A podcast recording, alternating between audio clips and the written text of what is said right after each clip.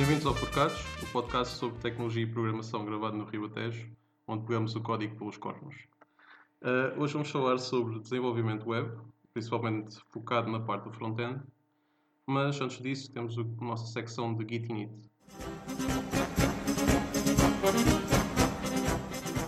Olá a todos. Uh, hoje vim falar um pouco sobre o TypeScript. É uma tecnologia que eu tenho andado a utilizar cada vez mais. Uh, e, o TypeScript vem tentar resolver alguns dos problemas que eu acho que todos temos com o JavaScript. Uh, eu acho que toda a gente sabe quais é são os problemas com o JavaScript aqui. O JavaScript tem problemas? Uh, sim, o JavaScript é um problema. Uh, enfim, quem é que nunca perdeu horas e horas, por exemplo, à procura de, de, um erro que exista no, no, no, JavaScript e que no fundo é causado pelo facto de alguém se enganou a escrever o casing de uma variável. Quem nunca? Quem nunca horas. andaste a escrever, andaste à procura de de uma variável com uma maiúscula lá no meio ou uma coisa qualquer. Ou porque alguém se lembrou que é só global, não é? Porque... Ou, ou, por exemplo, sim, ou por exemplo, quando declaraste uma variável e, e acabaste por escrever por cima de uma variável que está declarada globalmente com o mesmo nome e depois uma parte qualquer esquisita do sistema deixa de funcionar. Então, mas o Bem, TypeScript resolve isso, é? Sim, o TypeScript é uma proposta, uma tecnologia da Microsoft, uh, é open source e a proposta aqui é introduzir uh, um passo de compilação e, e, neste caso o TypeScript é um superset do JavaScript. O que é que isto quer dizer? Quer dizer que adiciona features novas, uh, é feito um passo de compilação de um fecheiro .ts, que é a extensão utilizada pelo TypeScript, uh, para um, um fecheiro .js, o TypeScript compila sempre para, para JavaScript e depois desse passo de compilação, a grande vantagem é como há um compilador, há um checking de, de erros uh, e, e, e, existe a capacidade de adicionar anotações de types uh, aos objetos, adicionar uh, novas regras e, e, existem features muito interessantes no, no, TypeScript que são vistas em linguagens estáticas, tipo no C Sharp, ou mesmo em linguagens mais funcionais, tipo o F Sharp, pelo menos das que eu conheço. Então, algumas features interessantes do, do TypeScript são a introdução de union types, a utilização de generics, de tuples e, e uma das grandes uh, vantagens do TypeScript é também o facto de que o compilador apanha a grande maioria dos erros que um programador comete. E como toda a gente sabe aqui, no JavaScript não é nada fácil uh, apanhar muitas vezes os erros. E aqui, como há um passo de compilação, existe uma verificação formal e, e portanto eu, eu aconselho a toda a gente que começar um projeto onde tem JavaScript a utilizar e a começar logo de raiz com o TypeScript porque vai facilitar em muito uh, o desenvolvimento do projeto, apesar de inicialmente haver algum investimento para aprender. Uh, mas pronto, este, neste episódio é isto que eu trago. E tu, Alexandre?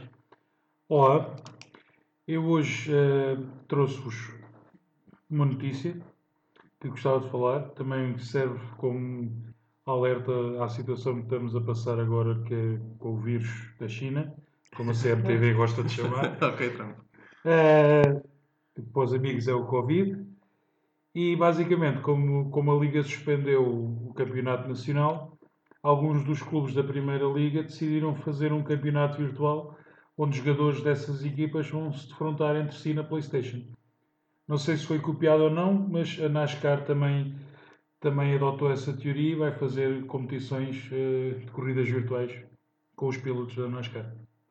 E tu, João, o que é que tens? Eu acho que um dos grandes desafios atualmente para programadores web é a grande proliferação de frameworks, sejam em front-end, sejam em back-end. E existem muitos tutoriais que não demonstram uh, todos os conceitos ou formas de utilização de uma framework no contexto de uma aplicação real. Então, houve um bacana chamado Eric Simons que decidiu fazer uma app de exemplo que ele chamou de Real World App e que, que, é uma app de blog semelhante ao Medium. Uh, e as funcionalidades que podem ser demonstradas num site de blogs são ainda extensas, que são coisas como a persistência e querying de uma base de dados, autenticação, gestão de sessões, CRUD uh, e depois aquela parte social do, dos comentários e dos follows e dos likes. Uh, então este autor criou um design e um spec para a API e começou por fazer implementações para o front-end em AngularJS, Angular 2 e React mais Redux. E para o back-end em Node, Django e Rails. E com o passar do tempo, outras pessoas juntaram-se ao projeto. Eles têm atualmente o, o mesmo site implementado em 27 frameworks front-end, com cerca de uma dezena de outras frameworks em desenvolvimento neste momento e 41 frameworks de back-end. E elas podem ser misturadas umas com as outras. Um, e depois, no repositório do GitHub, eu tenho-nas ordenadas por popularidade. Ou seja, quais é que tiveram mais uh, stars no, no, GitHub e quais é que tiveram mais forks. Uh, eu acho que isto é uma boa opção para quem precisa de aprender uma framework nova uh, e acaba por funcionar como uma espécie de Rosetta Stone do desenvolvimento web.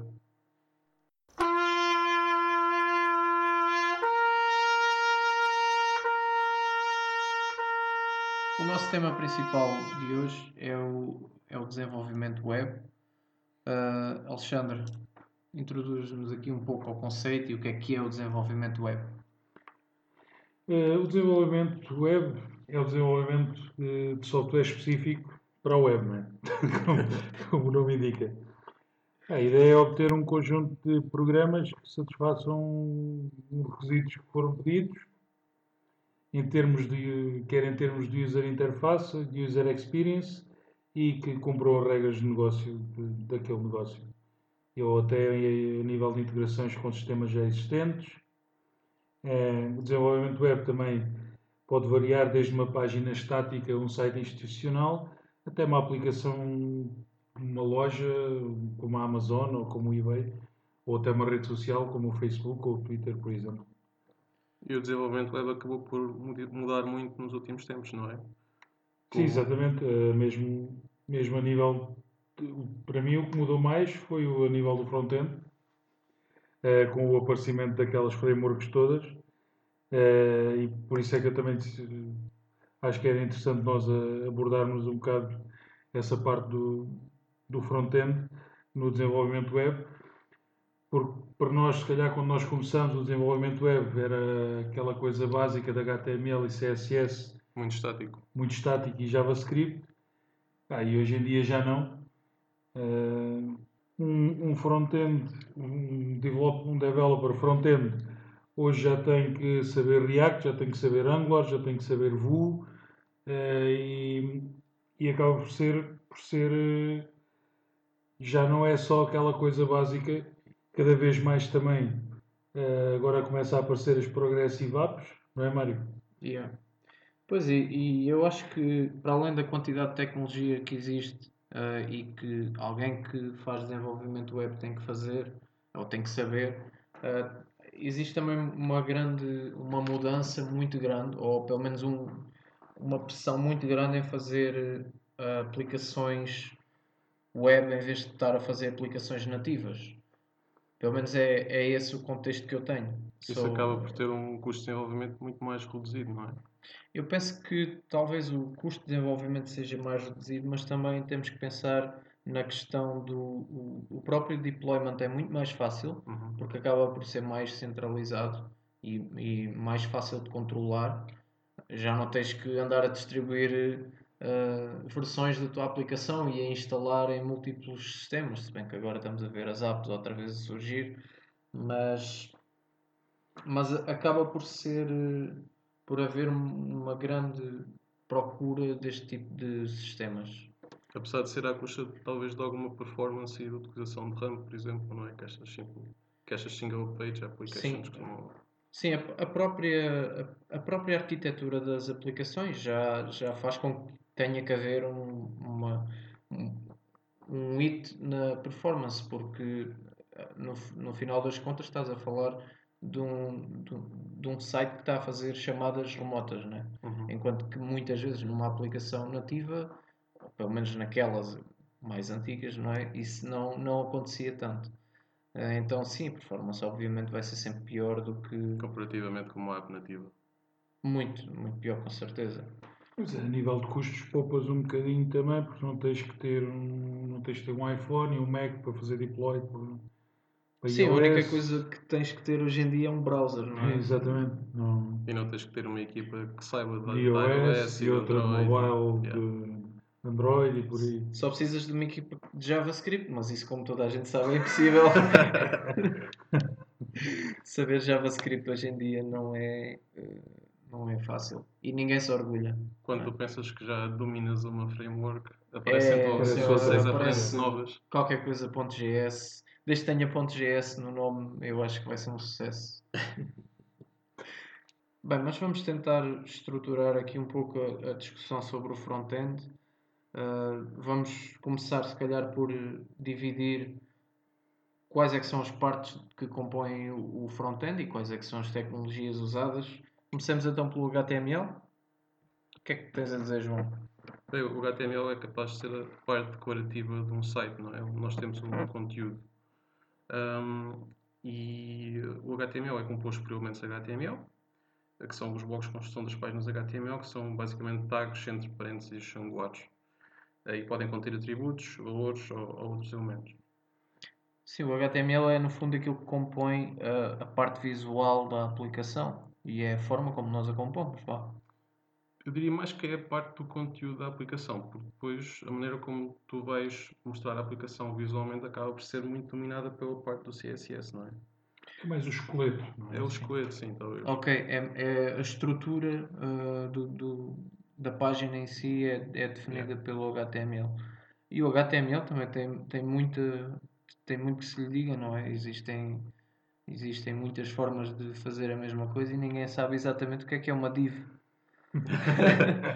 Exato. Uh, e com o HTML5 o- e as capacidades multimédia que ele trouxe, uh, como por exemplo as tags de áudio e vídeo ou o Canvas, uh, acabamos por ter muito mais funcionalidades hoje no HTML5 do que tínhamos há uns anos atrás. O que possibilitou, por exemplo, nós conseguirmos mandar o Flash com caraças e não utilizarmos mais Flash.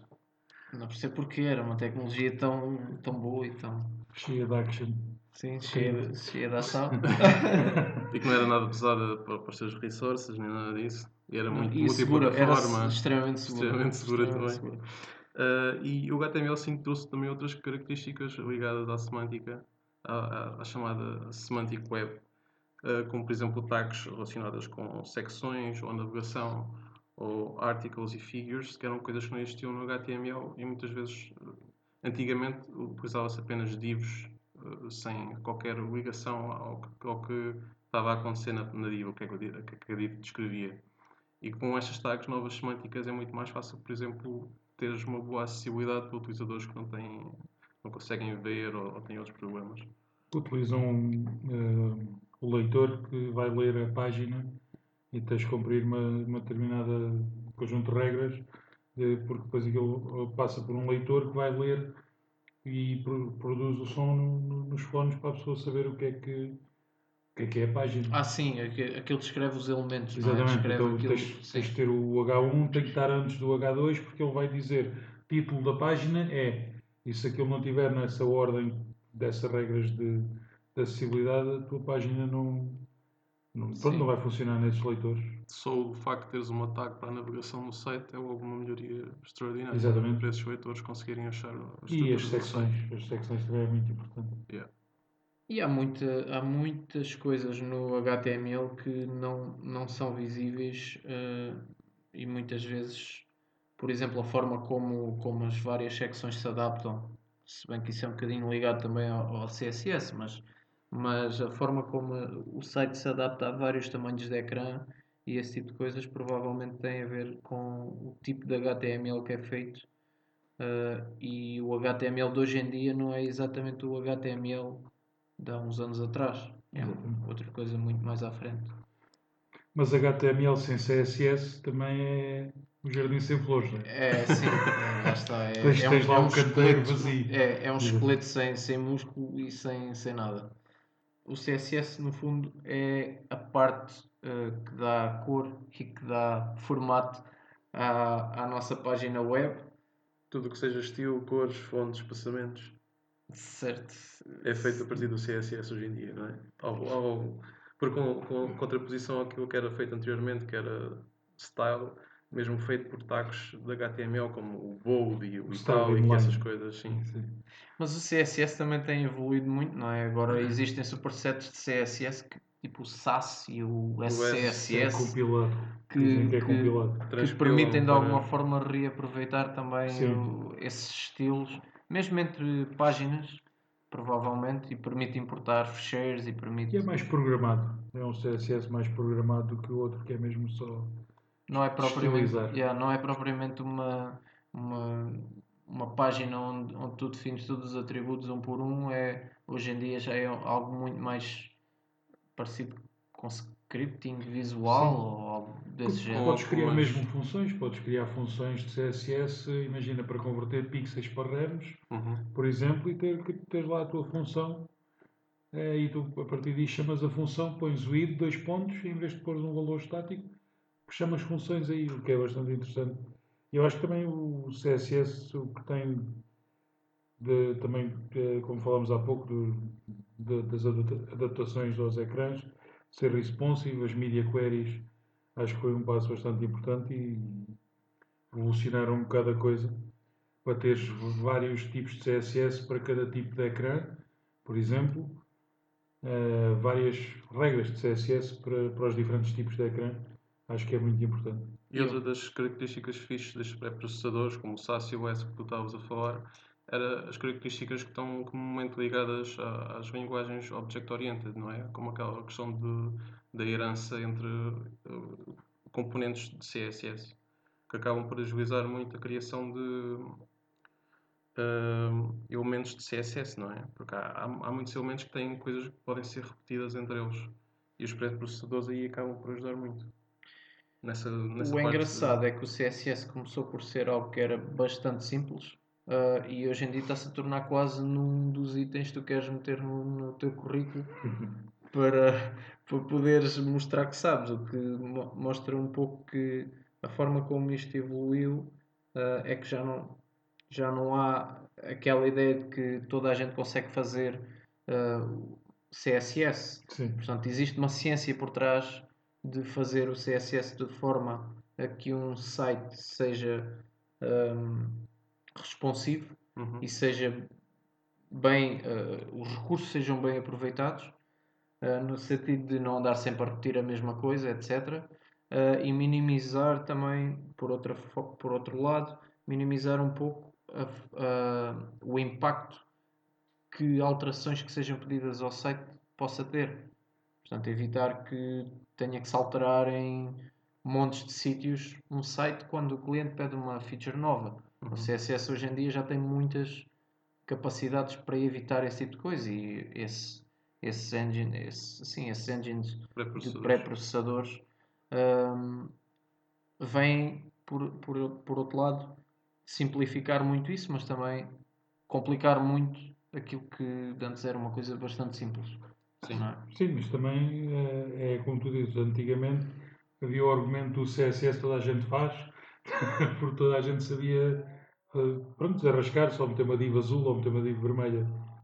E hoje em dia o CSS está muito mais rico e pá, se tu souberes fazer bem, eh, poupas muito, muitos recursos da máquina, por exemplo, porque há montes de coisas que tu consegues fazer sem scripting, sem usar jQuery, mesmo as animações, as sombras, os movimentos e tudo mais. eh, Antigamente tinhas que meter logo jQuery ao barulho.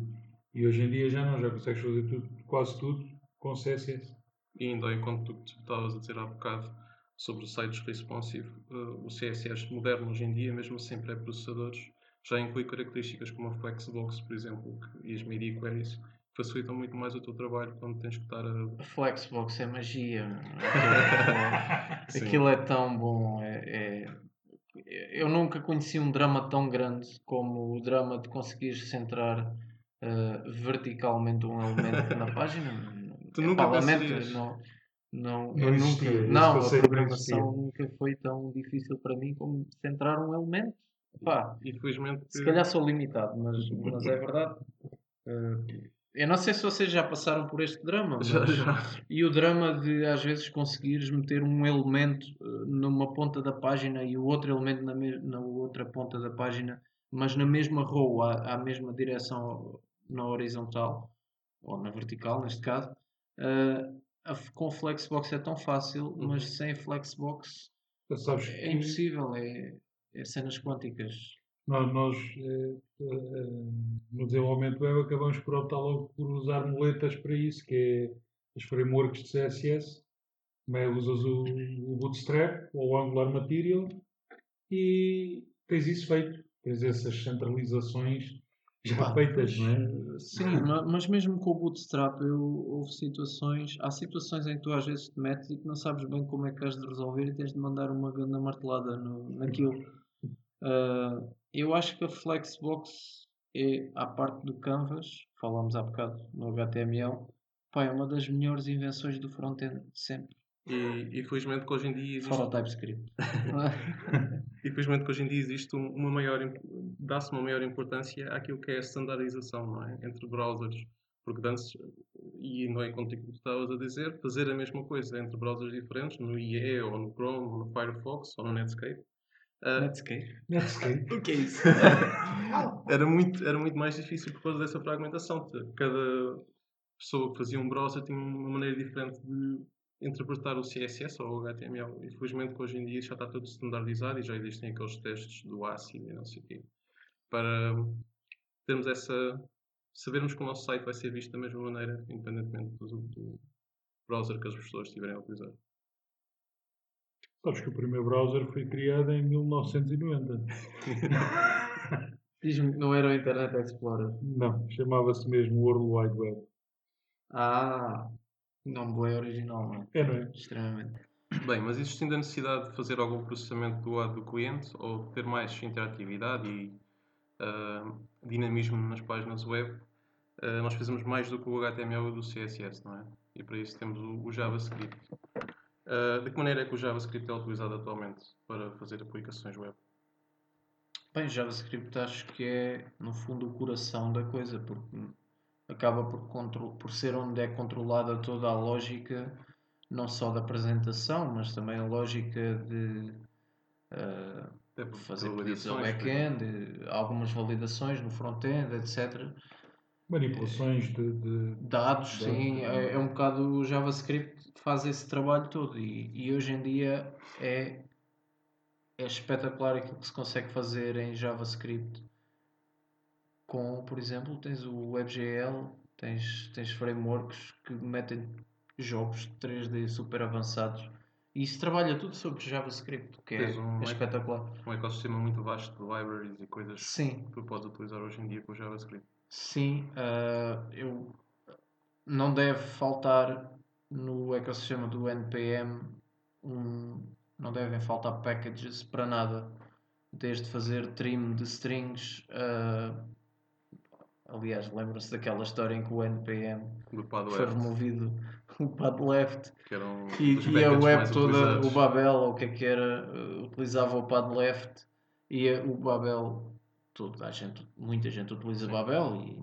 acho que há outros frameworks que estão dependentes, mas ah, basicamente a internet deixou de funcionar quando o pad left foi quando, quando o pad left foi removido porque simplesmente o gajo chateou-se com o NPM por causa de haver lá uma disputa uma empresa que queria simplesmente não sei já estou a divagar um bocado mas sim o, o JavaScript é um pouco o coração da coisa e é eu diria é um dos pontos mais difíceis de lidar acho eu E isso mostra-nos também o quão work in progress que o JavaScript tem sido na web hoje em dia, não é? Para teres um package como o padleft, que é uma coisa tão essencial na- nas linguagens hoje em dia, que costuma estar numa core library, ter que ser fornecido por um package externo que, se for, se, se for removido, deixa logo milhões de outros packages que utilizam Isso lembra-me, sabes o que é que isso me lembra? Lembra-me a história de que tu no, no JavaScript não tens um não tens um type, não é? Ou não tens uma forma fácil de gerar uma GUID. Uhum. É, é estranho, tens que. Eu acho que toda a gente se calhar já fez esta pesquisa, que é ir ao Stack Overflow e procurar o método de gerar uma GUID no JavaScript. E ter E 50 aquilo métodos é, diferentes. e aquilo é, aquilo é um bruxete qualquer matemático, mas tu não tens isso na linguagem. Uhum. E, e isso provavelmente é um package. Deve haver um package que faz isso, sem dúvida nenhuma. Mas, pr- pronto, Eu já, tive, já utilizei um. Pronto, então se existe, aquele package o que faz é implementar uma função de, no fundo, 3 ou 4 linhas. Uhum. Que eu, que eu obviamente também não, não era capaz de implementar por mim mesmo, mas pronto, é uma função de 4 linhas. E gera guides. É, é isso que faz. A cena é que um gajo olha para, para qualquer função feita ou, ou package feito em Vanilla JS e aquilo parece chinês. Não percebes nada do que lá está a acontecer. Ele, o que aquilo faz, faz exatamente aquilo que tu precisas, mas lá dentro Sim, exato. Eh, a questão é que mu- muitas vezes há coisas que são complexas. é? Se nós formos olhar para uma lib, tipo leaflet ou uma coisa, ou um Google, Google Maps, ou- é óbvio que isso é extremamente complexo. Mas há coisas totalmente fúteis no NPM. É muito estranho, mas, mas tenho a certeza que também existem coisas fúteis no Nougat e no- noutros package managers. Mas o JS parece ter uma propensão para isso. Não sei porquê. Bem, Quer dizer, eu sei porquê. a linguagem é horrível, ok? Lamento dizer, mas eu acho que a linguagem é horrível. A questão também, se calhar, é, é o foco do JavaScript que foi sempre orientado para mais para, para designers e para scripters do que propriamente para programadores de aplicações empresariais e coisas Pois assim. está no nome, não é? Eu não sei como é que acabou, acabámos por ter um mundo em que o JavaScript é a única forma de tu programares num browser. Eu, eu não sei como é que chegámos a isso. É claro que isto agora está tudo a mudar um pouco com o WebAssembly e vai democratizar um bocado, democratizar um bocado as coisas. Mas, mas já sejamos- está muito enraizado para, para haver democracia. mas sejamos, não, não, mas há, mas há, porque tá- estão a haver grandes progressos nessa, nessa frente. No E já tens grandes, grandes progressos, por exemplo, em teres .NET a correr no browser. Sim, sim. Vais ter temos, .NET a eh, correr no browser, com o Blazor, neste Uhum. momento. Pá, mas o que me mete impressão é como é que chegámos a um ponto em que todos os browsers major, a única coisa que suportam é aquilo. Ou pelo menos que eu saiba, a única coisa que suportam é aquilo. E a outra alternativa que eu saiba era ActionScript. Exatamente. Era basicamente um, um JavaScript, o ECMAScript 3. Epá, eu não sei os específicos, mas o ActionScript não é o, o Flash. É, e era horrível. Isso, é- isso sim era horrível. Pois, eu não sei. ah, Eu aprendi, aprendi um bocadinho disso e pá, nada, não, não. Nada aconselhável. Para mim, o jQuery dá-me jQuery que.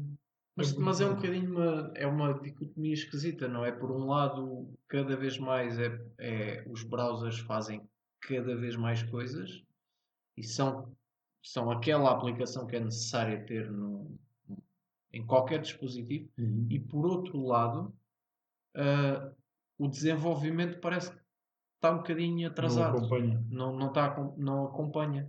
E falamos que é dos últimos 10 anos ou mais em que, em que temos esta situação. Portanto, sim, o JavaScript é muito bom.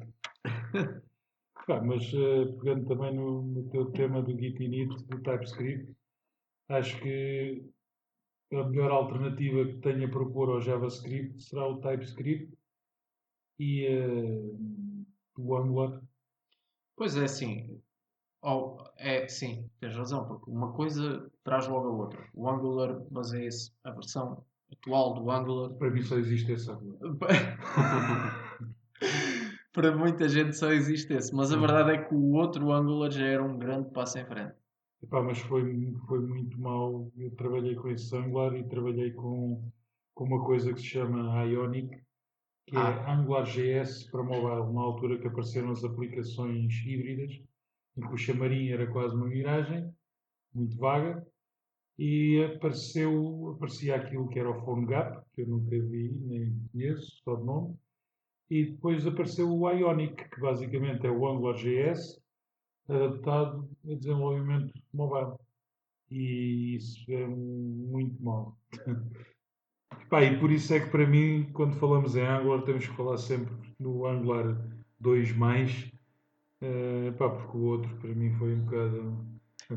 Pá, atualmente já vamos no 9, portanto eles, eles começaram a, a acelerar um bocado as versões, ou pelo menos a, a mudança das versões, um bocadinho à moda do Chrome.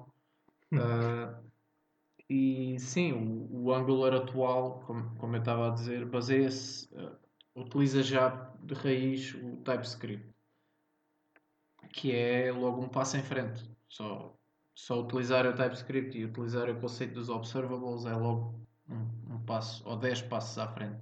E tens aquela parte dos componentes que podes reutilizar e expor hierarquicamente facilita muito mais a, a criação de a questão dos componentes hoje em dia já é uma coisa sim. ubíqua, não é? é sim, tipo, sim, todas tá, as frameworks. Todas as frameworks já utilizam. Aliás, eu acho que há mesmo um esforço qualquer em, em termos de reaproveitamento dos componentes, chama-se Web Components. Componente Oriented. Não, não, não, não. Não, é uma coisa, é Web Components que supostamente são componentes que tu podes reaproveitar uh, para todo o lado. Como se fosse um é, NPM. Eu penso, Pois eu penso que é capaz de ser um, agnóstica em relação à framework que estás a utilizar. Okay. Não tenho a certeza, nunca, nunca mexi com isto, mas sei que o conceito existe. E faz sentido. Sabes que eu acho que, que esta parte do. O, o que falamos há pouco que aconteceu com o JavaScript, toda a gente desenvolvia um plugin para aquilo. No Angular acho que também existe um bocado isso. Tu, para qualquer coisa, tens três ou quatro módulos que podes instalar que fazem aquilo. Acho que o Angular também sofre desse síndrome de. Não, mas não é tanto aquilo que me mete um bocado de espécie. Não é tanto haver vários, uh, várias coisas no JavaScript, ou no, neste caso estávamos a falar do NPM, não é tanto haver muitas coisas a fazer a mesma coisa, é mais o conteúdo desses packages. É mais o, a futilidade do package em si, às vezes. Que não faz nada, não acrescenta nada, acrescenta uma dependência, no fundo.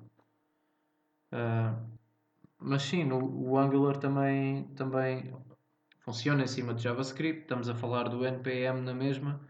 Uh, ou de outro package manager que queiram utilizar no, no JavaScript, mas normalmente é o NPM. E, e eu acho que uh, pode sofrer um pouco disso, mas só o facto de utilizar o TypeScript e nós sabermos o que é que vem lá já, já é muito mais fácil para nós. E como tu estavas a dizer há bocado, o facto de utilizar tão extensivamente algum da framework, as Reactive Extensions, também acaba por dar algumas patterns de, de utilização de, daquilo que é as queries ao servidor e coisas assim que facilitam muito mais o trabalho, não é?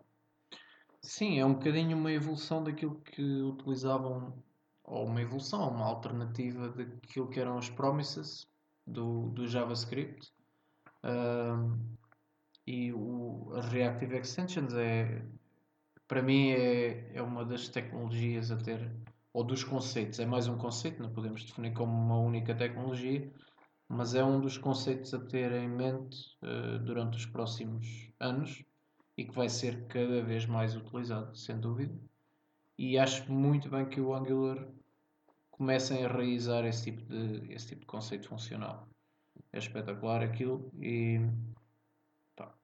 ao início existe uma curva de aprendizagem sem dúvida nenhuma, uhum. Mas depois de ganhares aquele andamento. Mas é um investimento, porque uh, o tempo que tu demoras a fazer coisas com o Angular versus o tempo que tu demorarias a fazer o MVC, pá, não tem nada a ver. Nada a ver. A verdade é que o Angular faz muita coisa por ti. Exatamente. Só o change tracking e a, a cena dos bindings e tudo yeah. isso é, é, é, espetacular. É magia. muito bom. É muito bom. Não, magia era aquilo que nós fazíamos com jQuery. Isso já, já era mais magia negra. Era magia negra, era magia não, negra. não deixa de ser magia. Não deixa de ser magia. Mas é um pouco isso. Sim.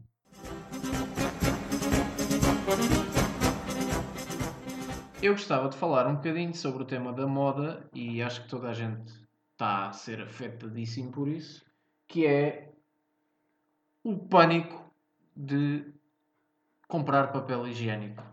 Eu não percebo o que é que se está a passar com as pessoas em plena Covid-19 e em pleno estado de emergência e quarentena. Uh, parece que há uma nova moda e não sei se isto surgiu nos Estados Unidos ou, ou, ou, nem sei onde é que surgiu, mas parece que há uma nova moda que é comprar quantidades de papel higiênico para uh, um quarteirão inteiro ou, ou para, para uma cidade inteira. Então nós vemos imagens na net de pessoas a comprar, a levar carrinhos e carrinhos de supermercados cheios de papel higiênico. Agora eu gostava de deixar aqui uma pergunta. Para quê? A minha pergunta é outra. O que é que vamos fazer aos jarricãs de gasóleo para meter o papel lá no sítio? Mas é, mas, é, mas é estranho para mim porque uh, se tu não estás a comprar comida, o que é que esperas fazer com aquele papel higiênico? o que o teu, o teu sistema digestivo não consegue compor a celulose que está no papel higiênico? Não sei, Numa nunca emergência. experimentei, mas, mas é uma experiência agora que temos, Tanto, estamos é? em casa, se calhar eh, vamos experimentar isso. Mas, mas é um bocadinho bizarro as pessoas estarem a comprar tanto papel higiênico. E eu fui, eu fiz algumas pesquisas, eu confesso, fiquei curioso e fiz algumas pesquisas do porquê. Uh, então parece que não há explicação. E é surpreendente, não é? Não existe uma explicação evolutiva. Ex existe para... uma explicação evolutiva, ou, quer dizer, não é bem evolutiva, é mais retrógrada, mas é as pessoas. Alguém viu uma pessoa a comprar, a comprar uma quantidade enorme de papel higiênico e, e basicamente começou a haver um pânico, uma histeria em massa e, e as pessoas começaram a imitar-se umas às outras. É uma, é uma resposta básica do, do nosso. Psicologia social. É, é uma, uma resposta básica nossa. Quer dizer, minha não, eu não comprei tanto, lamento desapontar-vos, mas. Mas isto parece que aconteceu nos Estados Unidos e, e imagino que noutros países. Mas outro fenómeno muito interessante é a utilização de certos materiais esquisitos para fazer máscaras. Eu, eu já vi pessoal com máscaras do Darth Vader. Quer dizer, não vi pessoalmente, mas já vi imagens pessoal. Mas no outro dia vi uma imagem um bocado bizarra. Eu sei que era um senhor. É a imagem que a pensar. era um senhor com uma máscara feita de um penso higiênico. Eu também vi Espero bem que seja um penso higiênico não usado. Portanto, o coronavírus mas... está a ter um impacto esmagador nas economias mundiais e, e, é uma pandemia que está não, a causar Não, não, mas prioridades. Mortes. Vai comprar papel higiênico, se faz favor. mas o, a quantidade de memes que a gente temos andado a receber durante estas semanas... Eu acho que as pessoas têm, agora que estão em casa, têm mais tempo livre para fazer parvoíce. Há uma quantidade enorme de estupidez na internet, mais do que havia. Os humoristas então estão a ter um é um, vou ter um trabalhão do caraças. É sabes que havia uma notícia de, um, de uma cadeia de supermercados, acho que era na Austrália, que para evitar este tipo de merdas, o que é que eles fizeram? Preço de uma unidade, 5 paus. Preço de duas unidades, 100 paus. E... É, portanto, para, para obrigar as pessoas a. Para obrigar, não, para limitar a quantidade de coisas que tu levas, eles meteram tipo preço uma unidade de 5 euros, preço de duas unidades era para aí 100 Mas sabes euros. que há pessoas resilientes, provavelmente o que acontecia era levavam uma, voltavam, levavam outra. Não, não, não iam amanhã, ou então levavam a família toda e cada um levava uma. E depois acabavam por levar o papel é higiênico da mesma. É pá, não, eu acho que as pessoas no resto do mundo também são inteligentes, não é? Ah, não, se calhar não. Se calhar não. Bem, mas pronto, uh, é este o tema, coisas sérias, é, foi, foi o que se arranjou. Pá, sim, eh, eu também, também fiquei pela, pelo vírus e hum, a minha notícia é que o Jim Carrey veio, veio fazer a quarentena para Lisboa. Não sei se ele percebeu mal o português e pensou em quarentona, mas alguém o enganou. Bem, mas se ele percebeu quarentona, também se arranja, não é? Pois, deve eventualmente. Eventualmente deve haver qualquer coisa por aí. Mas é, é que a Madonna ainda está cá? Ou... É, quarentona não é? Não são 70 não, não, anos. Não, não, não, não, não. mas podia ser de quarentona para cima. Ah, podia okay. ser. ser o limite mais baixo. E tu, João? Eu fiquei pelo visto também, eu queria só ressalvar o trabalho que tem sido feito na comunidade do open source Dark Web, que tem andado a, a fazer blueprints para ventiladores com projetos como o Pandemic Ventilator ou Open Source Ventilator, para a construção de ventiladores uh, por nós próprios, com uh, printing de. Qual é que é, qual é, que é o nome desse? 3D? Sim, exatamente, 3D 3D printing, printing. sim. E também outros projetos para análise e detecção do, do coronavírus, como o OpenPCR ou o Ninja PCR, para a construção de equipamentos para testes. Também são open source. E eu acho que nestas alturas a sociedade civil consegue unir-se e fazer projetos assim, e acho que é muito bom. Ou comprar papel Ou higiênico comprar papel higiênico para também é toda a gente no mundo. Eu acho que sim. Quem ganha com isto é a Renova, diria eu. E pronto, ficamos então por aqui com o nosso episódio sobre o front-end. E o próximo vais ser tu a trazer, não é, Mário? Sim, no próximo episódio vamos eh, mover-nos um bocadinho para dentro do back-end e, e bastante para dentro das entranhas do back-end. Vamos falar sobre um tema muito controverso em, em muitas empresas que cria alguma tensão entre as pessoas às vezes. E esse tema é os ORMs. Para quem não sabe, vai descobrir no próximo episódio. Já era tempo de falarmos de código a sério.